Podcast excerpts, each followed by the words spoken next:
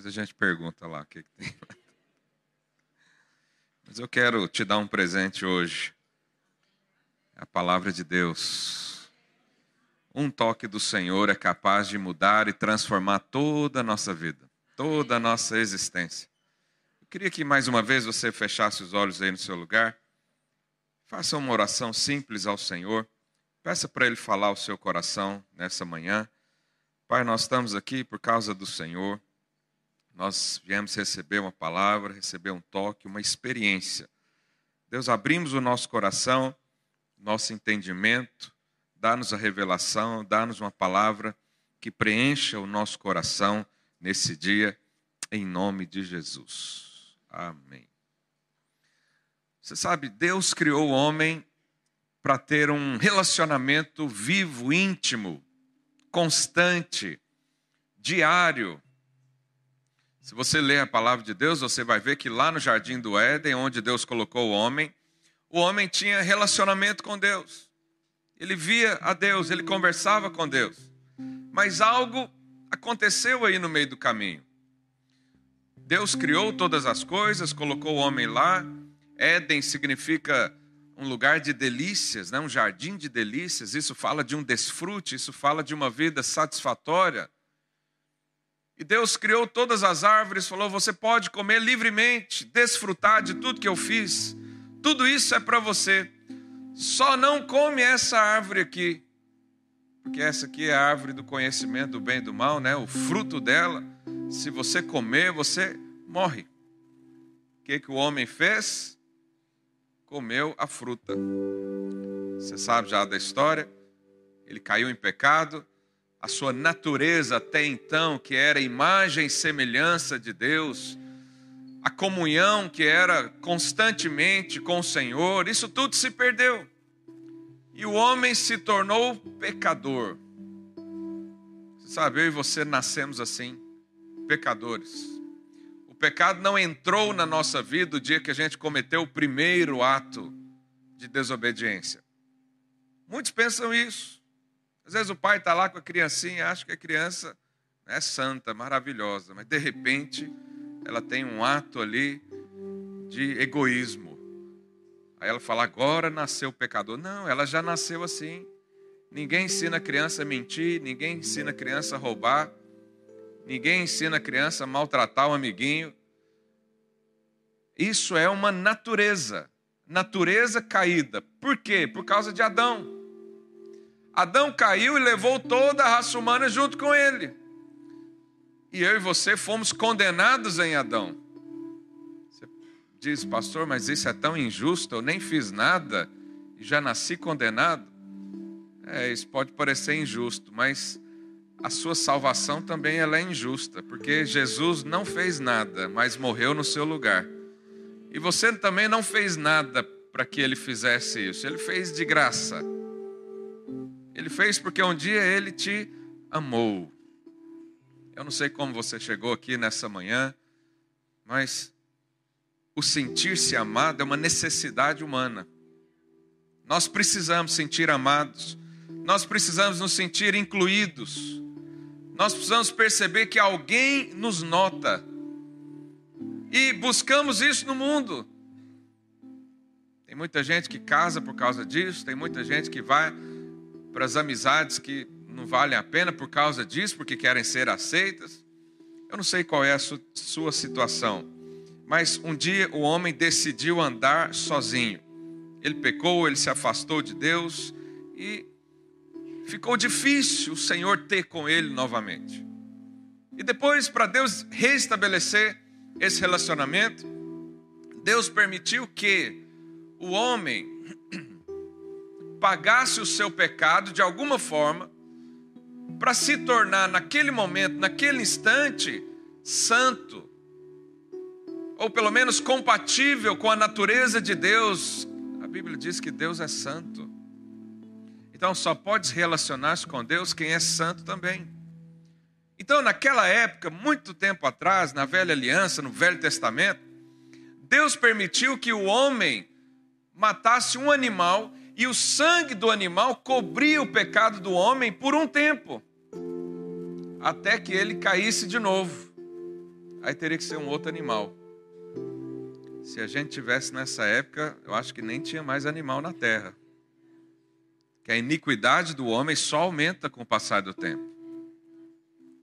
Então, os sacerdotes daquela época, eles recebiam uma oferta de sacrifício para que aquela pessoa pudesse, por alguns instantes, relacionar-se com Deus.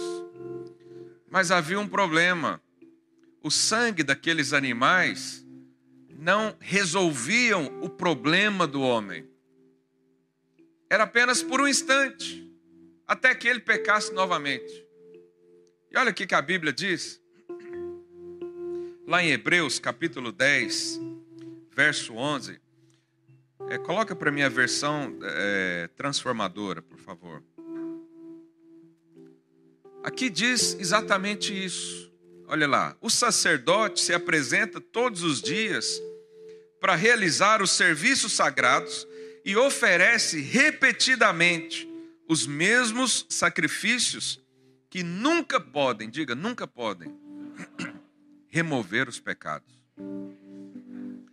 Então, isso era só por um tempo. Não resolvia a condição do homem caído. Aquele animal morria e pagava os pecados só daquele momento. Depois outro tinha que morrer para cobrir de novo o homem. Mas aí ele diz no verso seguinte: existiu alguém nessa história, o nome dele é Jesus. Jesus chegou até nós. Jesus nos alcançou, da mesma forma que alcançou esse rapaz aqui da peça. Olha lá, o nosso sumo sacerdote ofereceu a si mesmo como único sacrifício pelos pecados. Então Jesus veio substituir aquele animal. A questão é que o sangue de Jesus é muito mais poderoso do que o sangue de qualquer outro ser nessa terra. O sangue de Jesus. E olha o que aconteceu. E ele diz: ofereceu a si mesmo como único sacrifício pelos pecados, válidos, válido para quando? Para sempre. Então sentou-se ao lugar de honra à direita de Deus. Então, para resolver o problema do pecado do homem, Jesus veio e pagou por isso. Deu a sua vida, entregou a si mesmo, que diz a Bíblia, como um único sacrifício que vale por todos vale para hoje, mas também valeu para ontem e vai valer para amanhã também. Ou seja, se você recebe Jesus dentro de você, todos os seus pecados serão perdoados. Então, se todos os pecados foram perdoados, Jesus fez o papel aqui de nos unir de novo ao propósito original lá no Éden. Não que a gente volte para o Éden, mas agora eu e você podemos relacionar com Deus. E não é só até o próximo pecado, é para sempre. É para sempre. Então, o propósito original que Deus fez quando criou o homem voltou a valer. Mas é preciso Jesus entrar na sua vida para isso. Você não pode, uh, por si mesmo, resolver o problema do seu pecado. Eu tenho certeza que a maioria aqui já tentou resolver o problema do pecado sozinho. Não, eu vou resolver. Aí você ouve alguma palavra motivacional e você diz: agora esse ano vai ser. Quando eu era adolescente, todo ano eu prometia algo para o Senhor. E eu falava: agora esse ano eu vou parar com isso e vou fazer isso. Não dava uma semana, já estava lá estribuchado no chão. Por quê? Porque nós não podemos resolver o problema do nosso pecado. Só o sangue de Jesus é capaz de apagar isso da nossa vida. Então, quando aqueles homens ofereciam o sangue dos animais e eram cobertos dos seus pecados, eles poderiam ouvir a Deus, receber uma palavra de Deus, eles poderiam uh, se aproximar do Senhor. Mas quando Jesus entra na nossa vida, isso também acontece, fomos unidos agora a Ele. Jesus é aquele que pegou na sua mão e, e ele está segurando nas mãos de Deus também. Ele é o elo de ligação. Ele é o caminho para você chegar até Deus. Então, a comunhão foi restaurada. 2 Coríntios 5,19. Pode deixar na versão transformadora. É, diz: Pois em Cristo Deus estava reconciliando consigo o mundo, não levando mais em conta os pecados das pessoas. E Ele nos deu essa mensagem maravilhosa de reconciliação. Ou seja, uma vez que Jesus lavou os seus pecados, Deus olha para você e Ele não vê mais o pecado. Ele não vê mais pecado. O que, que acontece, pastor? É uma amnésia santa divina? Parece que é. Você lembra quando Israel estavam, eles ficaram escravizados no Egito, Israel é o povo de Deus. 400 anos sendo escravos ali no Egito, e o Senhor levanta Moisés para os resgatar, para sair de lá e ir para a terra prometida. Terra prometida significa a vida cristã, quando Cristo entra na história. Isso é a terra prometida, a terra que mana leite e mel, a terra que dá satisfação e que tem vida abundante. Fala aí para o seu vizinho: Jesus tem a vida abundante para você.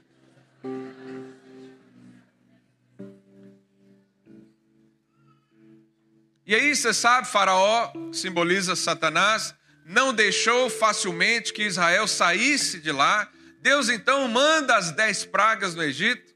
E você sabe qual que era a última praga que Deus mandou lá para o Egito? A morte dos primogênitos tanto de pessoas como de animais. Isso tudo para que o diabo soltasse eu e você. E aí, qual que era a direção? As nove pragas anteriores, elas atingiram o povo de Deus também. Elas, eles participaram, aliás, desculpa, as nove pragas só atingiram o Egito, o povo de Deus ficou separado. Mas a décima praga ia atingir a todos. Então, o que, que Deus ordenou que se fizessem para que o anjo da morte, quando passasse a meia-noite, os primogênitos de Israel não morressem? Jesus, Deus, então, eu estou falando tanto de Jesus que eu só penso nele. Deus ordenou para Moisés o seguinte: escolhe um cordeiro de um ano, sem defeito, mata o cordeiro, faz um churrasco em família. É, Jesus era. E aí, tinham que pegar o sangue e passar na porta, pro lado de fora. Então, para o anjo da morte não entrar na casa, o que, que tinha que ter na porta? O sangue. que mais? Além disso, fala nada. Aí imagina, estava lá eu, o João Vitor e o Silas dentro da casa. E o João Vitor cresceu na videira, ouvindo a palavra da graça, e ele sempre ouviu que a salvação é algo que o Senhor nos deu. Salvação não é algo que se perde. Mas tem gente que acha que pensa. Aí o Silas veio de outro ministério.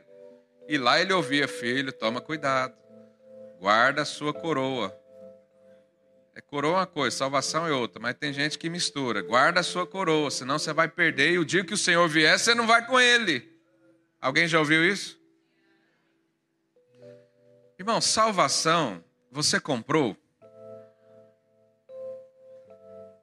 A Bíblia diz, Evangelho de João, capítulo 10, verso 28. Coloque aí, por favor. Olha lá. João 10, 28. Eu lhes dou a vida eterna. Quem está falando isso aqui? Jesus. Ninguém aqui comprou salvação. Qualquer igreja cristã que você for no mundo vai afirmar que a salvação é de graça. É um presente de Deus, aquele que recebeu, aquele que creu. Agora, eu pergunto para você: alguém decente nesse mundo dá um presente para alguém e depois toma de volta? Já pensou, João Vitor, vou te dar esse terno aqui, esse blazer. Aí no outro dia, a Andressa chega, pastor, João Vitor falou comigo meio alto. Não, então me dá o terno de novo aí, você não está merecendo coisa nenhuma. Alguém faz isso? Ninguém faz isso. Será que Deus toma a salvação de você? Ah, hoje você não comportou bem, miserável, então me dá a salvação aí. Aí tem um anjo lá escrevendo o, o, nome no livro da vida, né? Apocalipse diz isso. Aí o dia que ele se converte, o anjo escreve o nome dele. O dia que ele tropeça, Deus, anjo, apaga o nome aí. Aí ele se arrepende, escreve de novo. Aí cai de novo, apaga de novo. Será que é assim?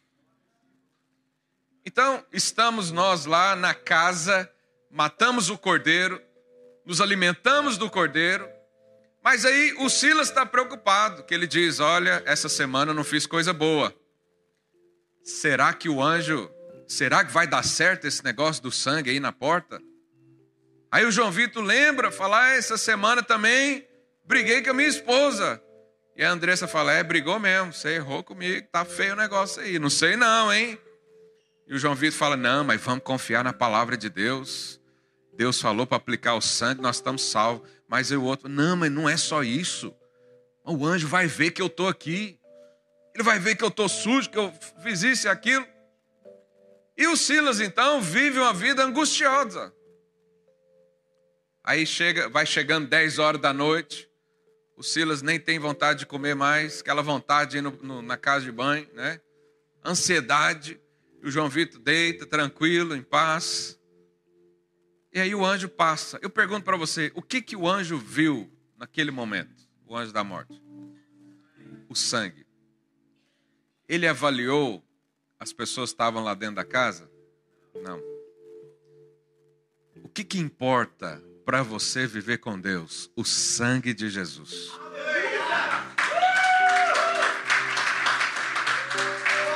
É o sangue que te salva. Pastor, meus, eu tenho tanta coisa para resolver na minha vida, eu também tenho. Nós estamos sendo aperfeiçoados a cada dia. Mas o que nos faz ser justos diante de Deus é o sangue. O seu comportamento não interfere nisso.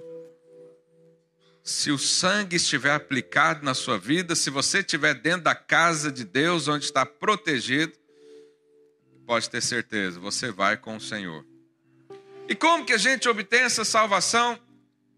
Lá em João, capítulo 1, verso 12, a Bíblia diz: Mas a todos que creram nele e o aceitaram, ele deu direito de se tornarem filhos de Deus.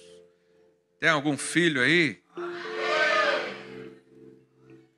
É muito simples fazer parte da família de Deus. É você crer que Jesus fez isso. Que o sangue dele foi aplicado na sua vida e você aceitou a entrar para essa família, a fazer parte da casa de Deus. E aí, para aquelas pessoas que fazem isso, você recebe então a filiação, você se torna filho de Deus. Mas a palavra diz lá em Romanos 8,17, olha o que, que diz: se somos filhos, olha lá, pergunta aí, seu vizinho, você é filho?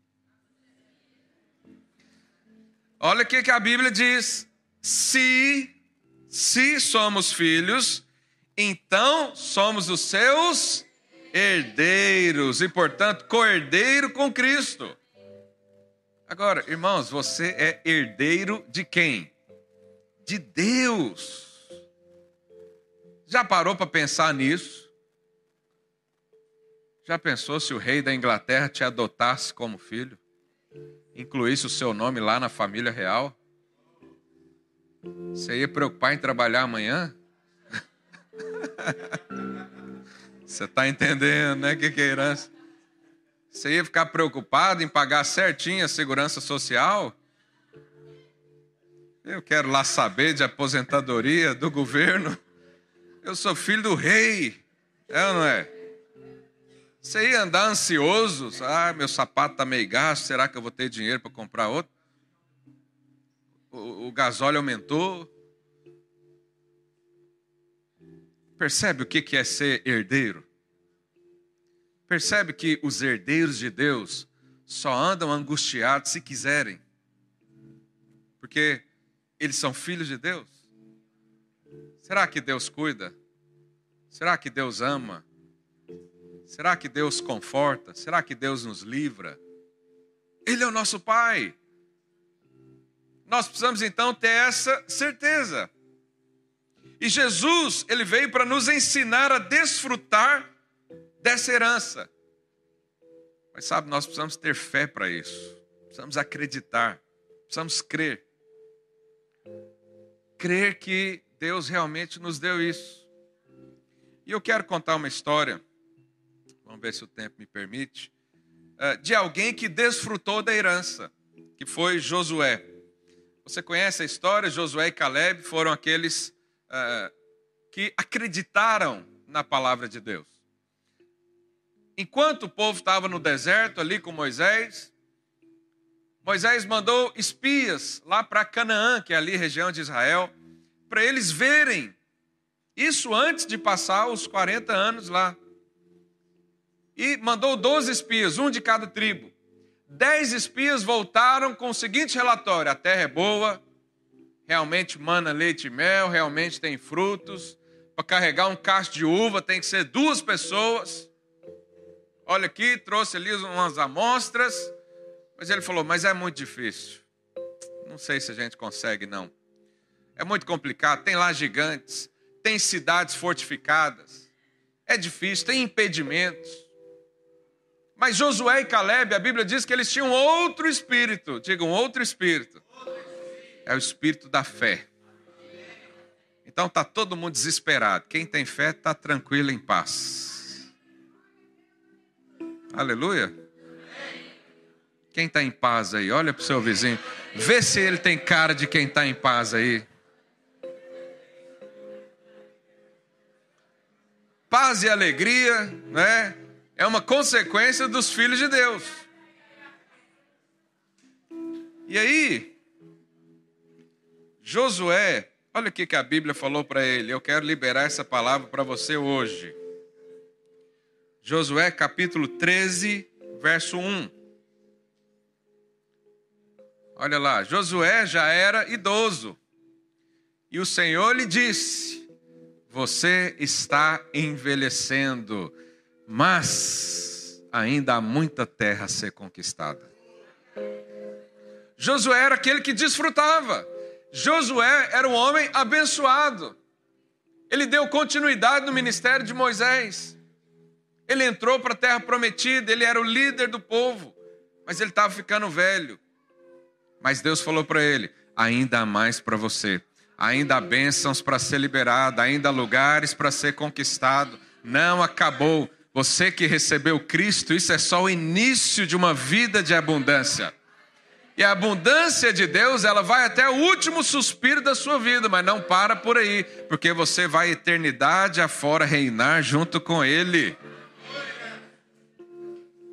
Então, eu não sei como é que você chegou aqui. Talvez você já tenha desfrutado da bênção de Deus em algum momento, mas hoje não desfruta.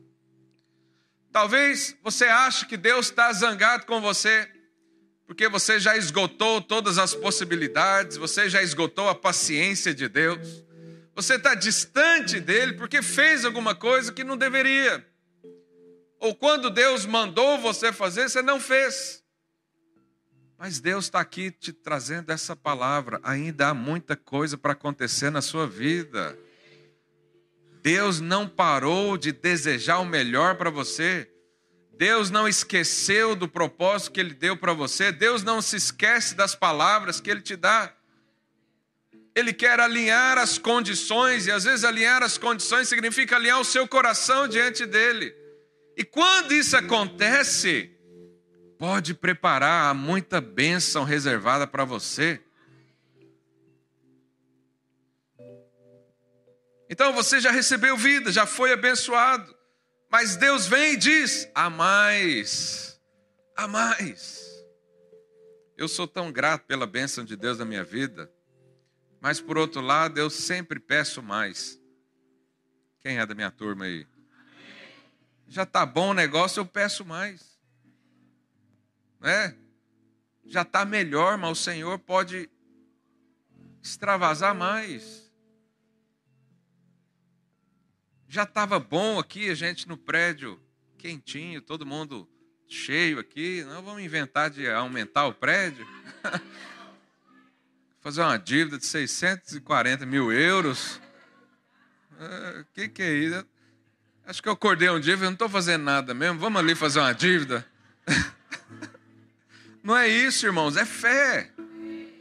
Estava bom, mas pode melhorar muito mais. Falando nisso, o, os dois inquilinos aqui não usaram o direito de preferência de compra. Aleluia.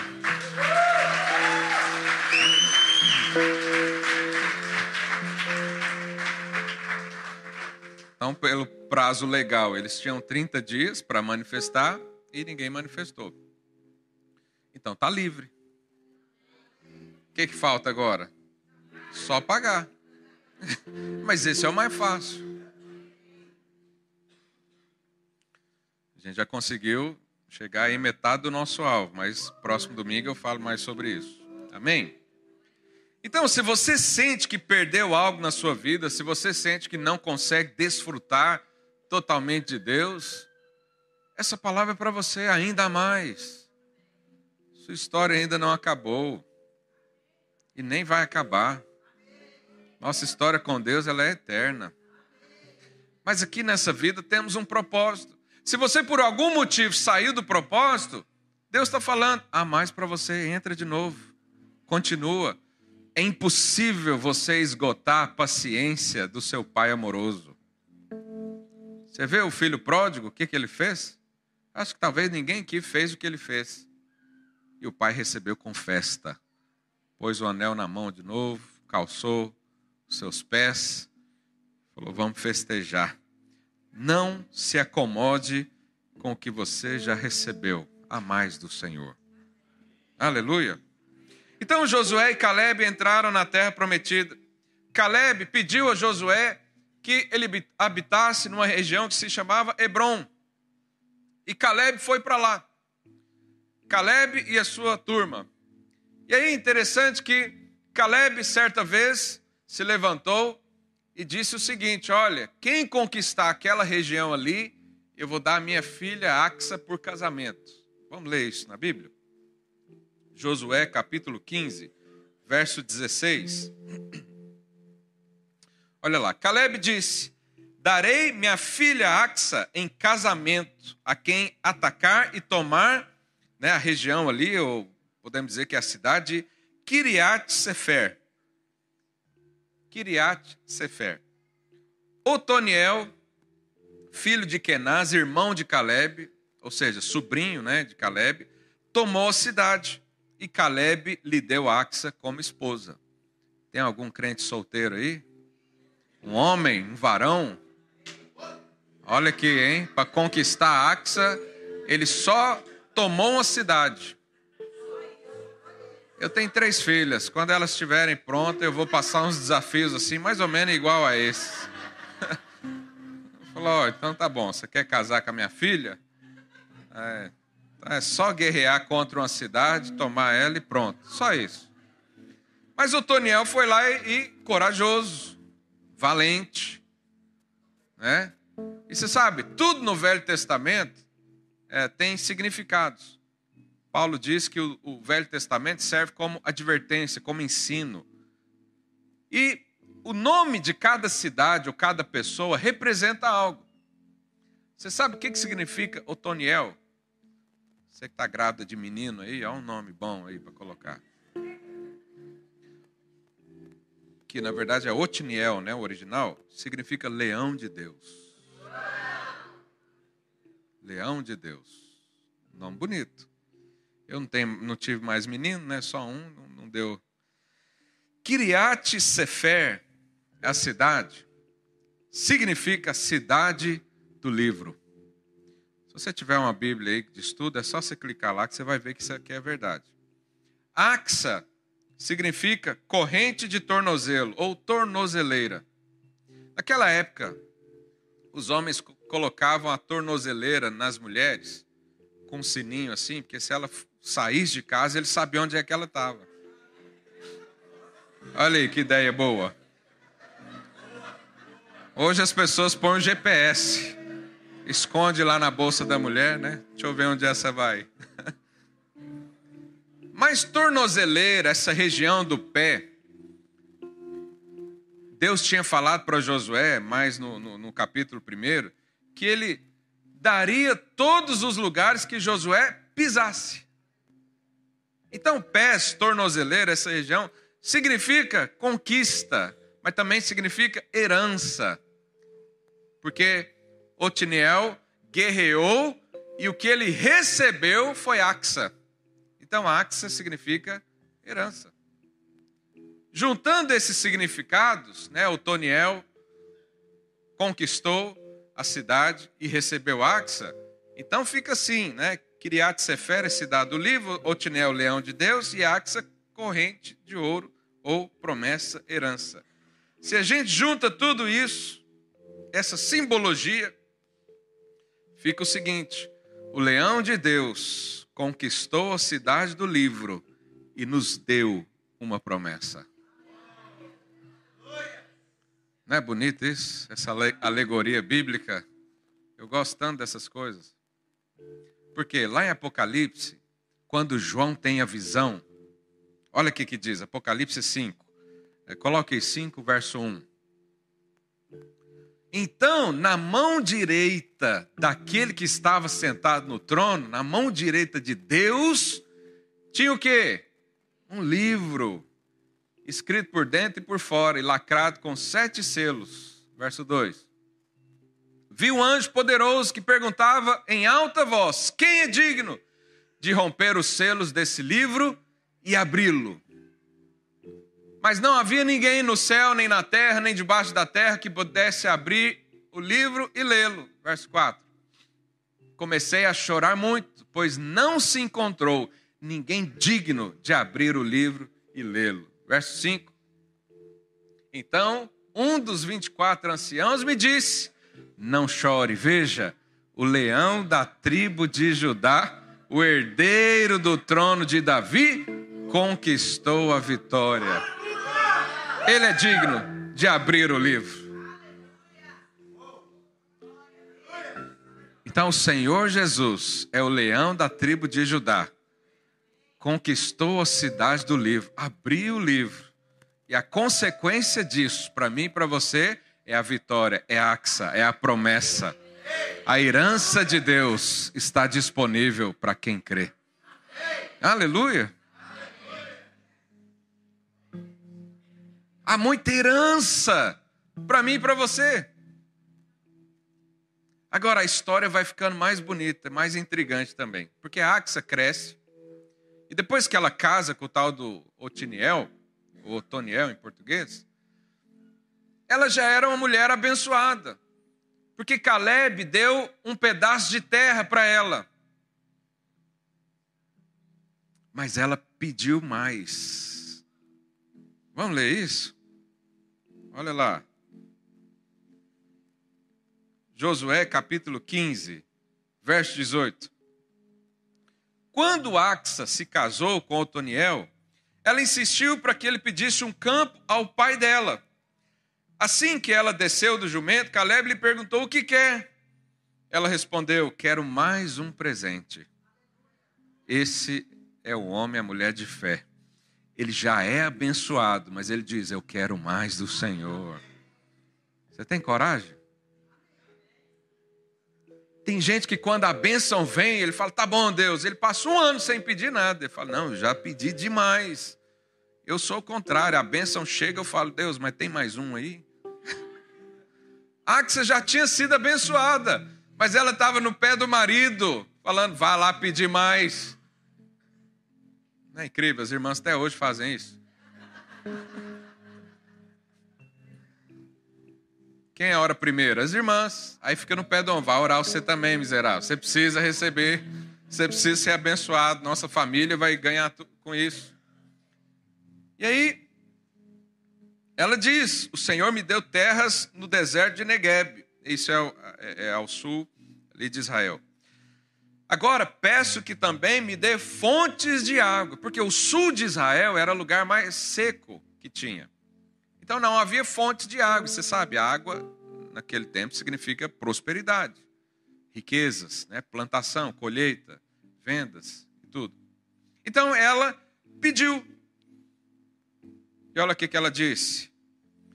Agora peço que também me dê fontes de água. Então Caleb lhe deu as fontes superiores e as fontes inferiores.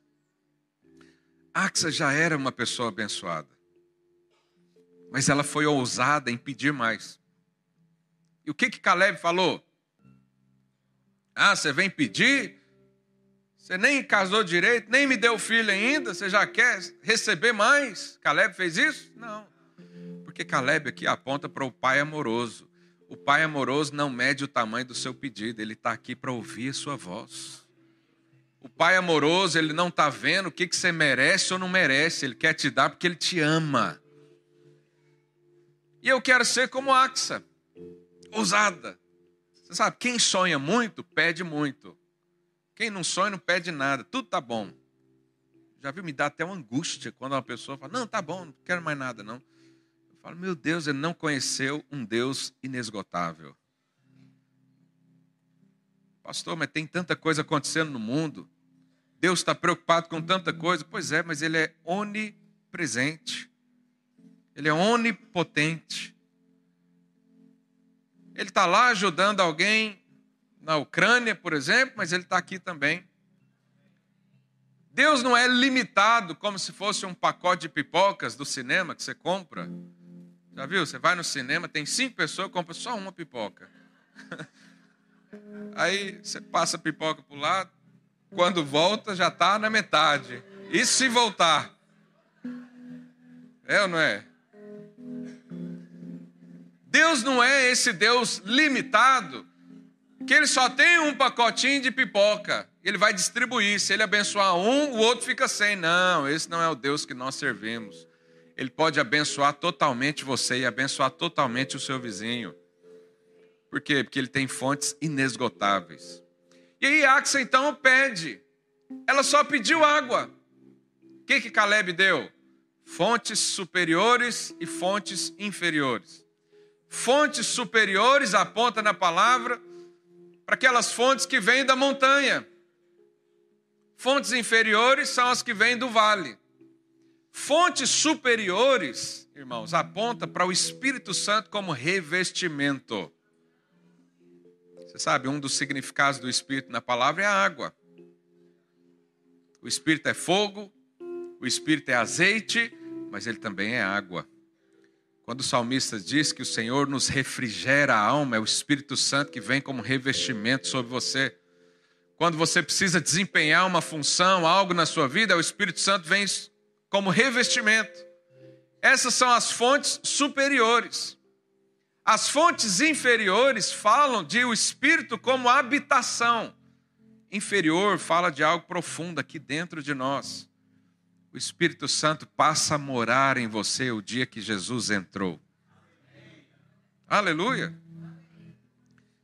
Então Axa só pediu água. Mas o Pai bondoso deu fontes superiores, fontes inferiores.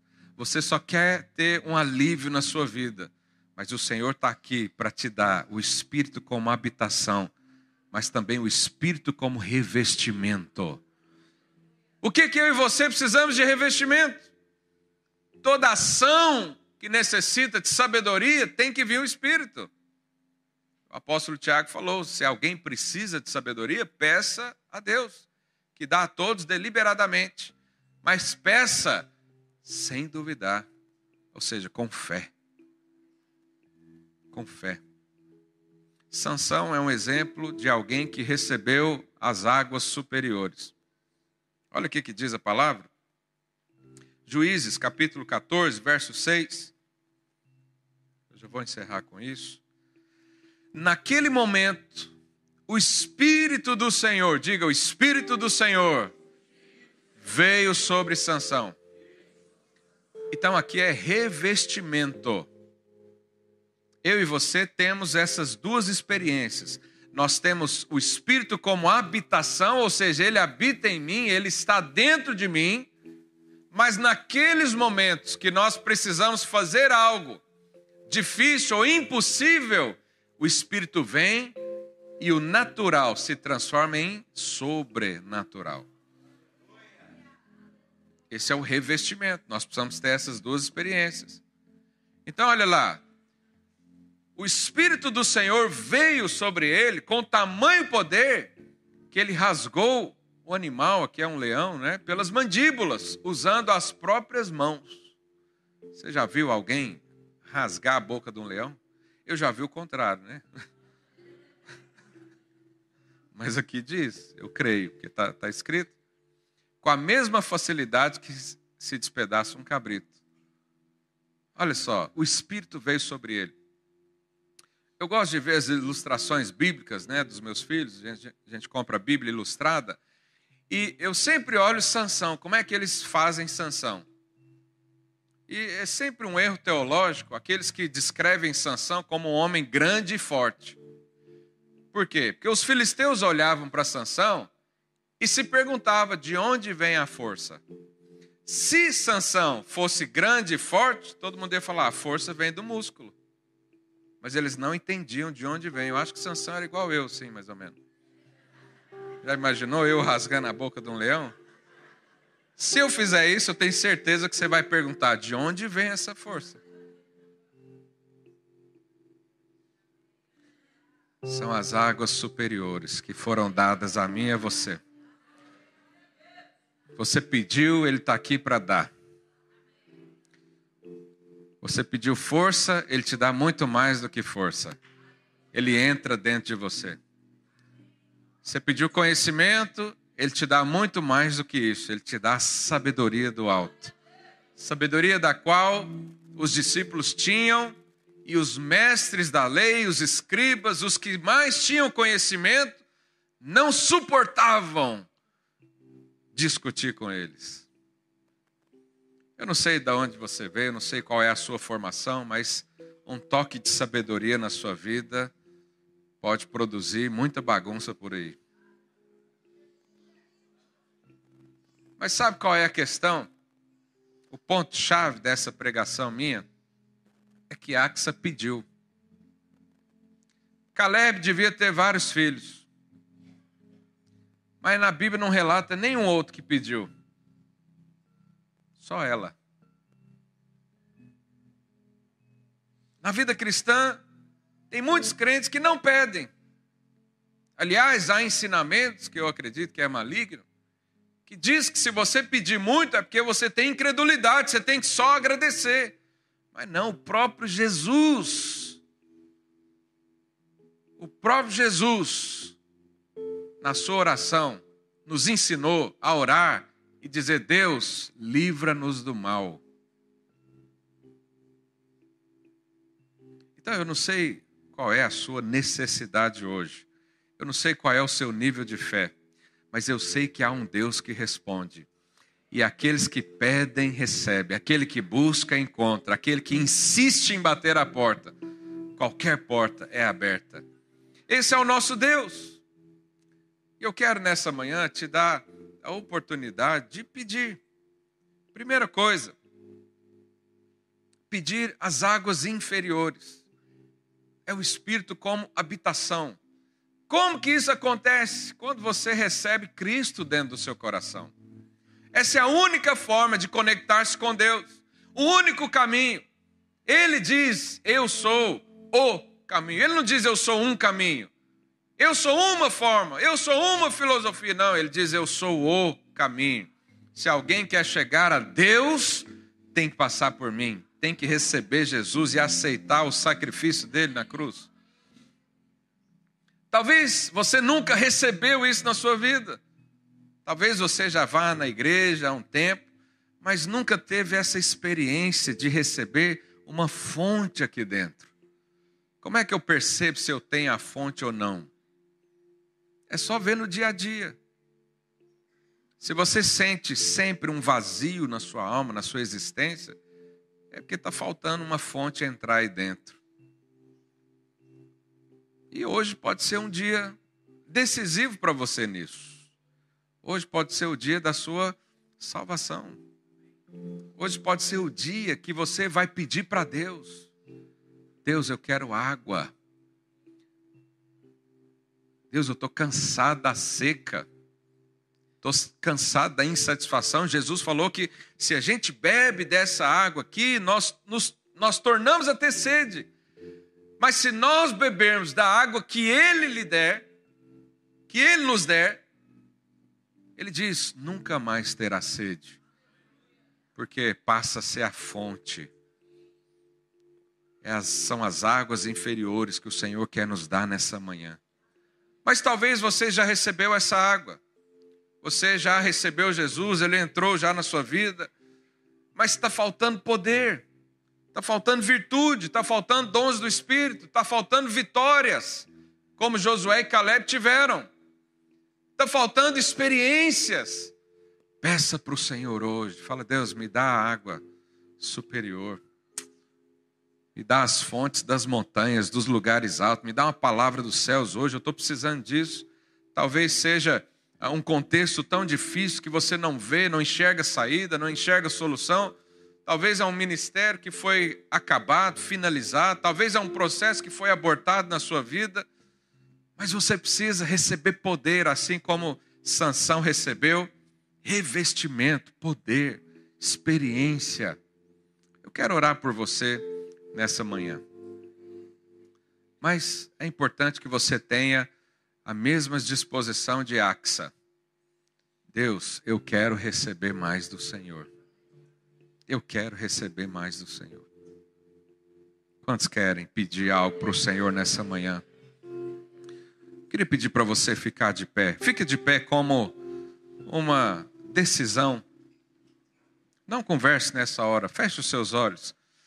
O que, que você quer pedir para o Senhor hoje? Talvez você já tenha sido abençoado, mas há mais para você. Assim como Deus falou para Josué, há mais terra para você conquistar, há mais alegria para você, há mais unção para vir sobre a sua casa, sobre a sua família, sobre o seu casamento. Não acabou ainda a vida na sua vida.